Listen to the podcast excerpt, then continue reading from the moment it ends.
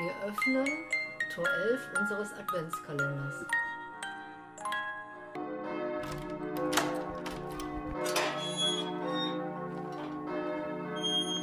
Heute folgt der zweite Teil der Geschichte Sankt Nikolaus in Not von Felix Timmermans. Gelesen von Dagmar Mühlenfeld. Viel Spaß beim Zuhören. Ist gar nichts mehr in den Körben, lieber Ruprecht? Nein, heiliger Herr, so wenig wie in meinem Geldsäckel. Bitte Sie noch einmal nach, Ruprecht. Ja, heiliger Herr, und wenn ich die Körbe auch ausquetschte, so kommt doch nicht mehr viel heraus als eine Stecknadel. St. Nikolaus strich kummervoll über seinen schneeweißen Lockenbart und zwinkerte mit seinen honiggelben Augen. Ach, sagte der schwarze Knecht, da ist nun nichts mehr zu machen, heiliger Herr. Schreibt der kleinen Cäcilie, dass sie im kommenden Jahr doppelt und dreimal so viel kriegen soll. Niemals.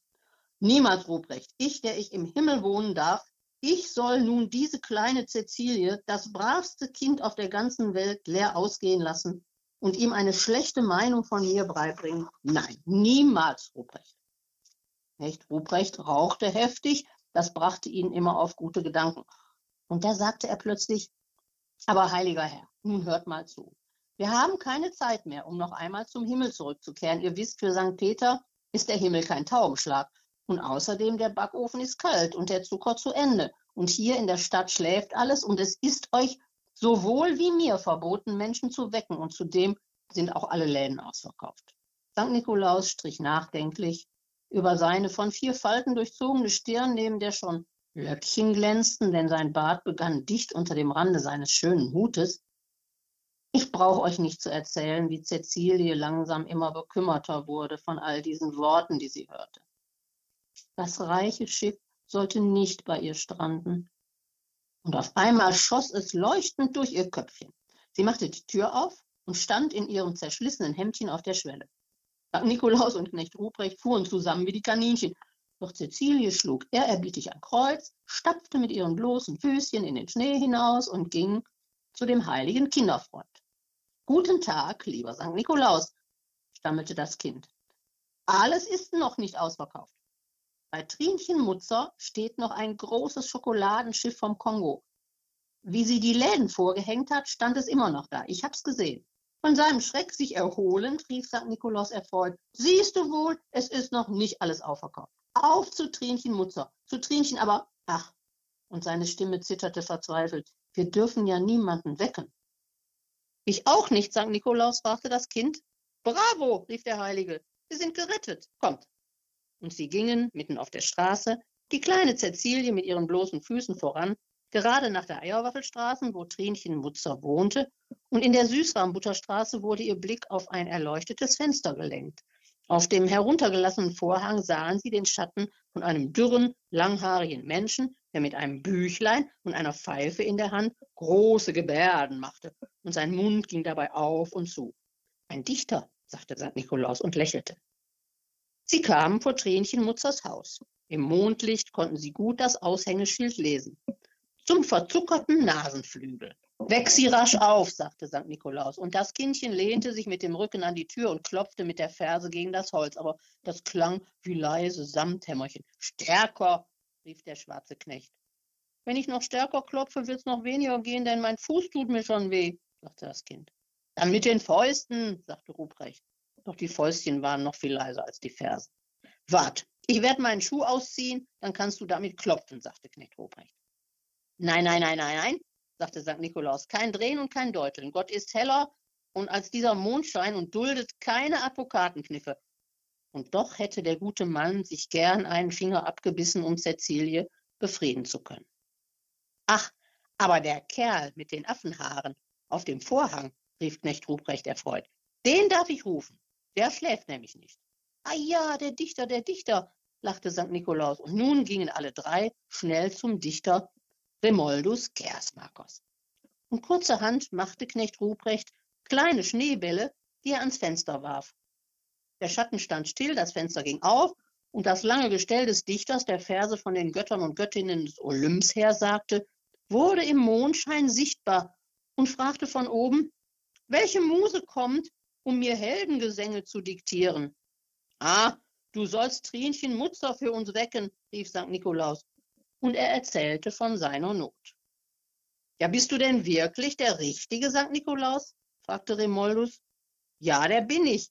Und darauf kam der Dichter erfreut herunter, jätete allen Dialekt aus seiner Sprache, machte Verbeugungen und redete von Dante, Beatrice, Vondel, Milton und anderen Dichtergestalten, die er im Himmel glaubte, und dann stand er endlich zu Diensten. Sie kamen zu Trinchen Mutzer, und der Dichter stampfte und rammelte mit so viel Temperament an der Tür, dass das Frauenzimmer holter die Polter aus dem Bett stürmte und erschrocken das Fenster öffnete. Geht die Welt unter? Hm, wir kommen wegen des großen Schokoladenschiffs, sagte St. Nikolaus. Weiter konnte er ihr nichts erklären, denn schon war sie weg und kam wieder in ihrer lächerlichen Nachtkleidung mit einem nackten Fuß und einem Strumpf in der Hand und machte die Tür auf. Sie steckte die Lampe an und ging sofort hinter die Ladentheke, um zu bedienen. Sie dachte, es müsste der Bischof von Mechelen sein. Herr Bischof, sagte sie stotternd, hier ist das Schiff aus bester Schokolade und es kostet 25 Franken. Der Preis war natürlich nur 20 Franken, aber ein Bischof kann ja gerne 5 Franken mehr bezahlen. Und nun platzte die Bombe. Geld. St. Nikolaus hatte kein Geld. Das hat man im Himmel nämlich nicht nötig. Knecht Ruprecht hatte auch kein Geld. Das Kind hatte nur ein zerschlissenes Hemdchen an und der Dichter kaute an seinem langen Haupt und Barthaar vor Hunger. Er war schon vier Wochen die Miete schuldig. Niedergeschlagen sahen sie einander an. Es ist Gott zuliebe, sagte St. Nikolaus. Gern hätte er seine Mitra gegeben, aber alles, das war ihm vom Himmel geliehen und es wäre Heiligenschändung gewesen, es wegzugeben. Trinchen Mutzer rührte sich nicht und betrachtete die fünf.